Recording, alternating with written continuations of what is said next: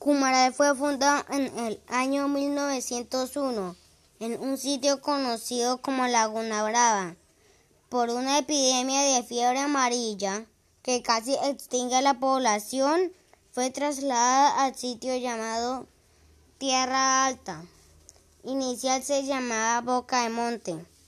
El general Adelino Rosas fue uno de los primeros fundadores y los señores Manuel Saavedra fue quien donó el terreno donde se construyeron las primeras casas.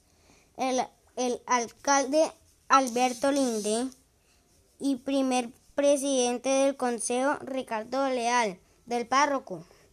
Raúl de Divera, entre otros, construyeron al desarrollo de Cumaral en el año 1955.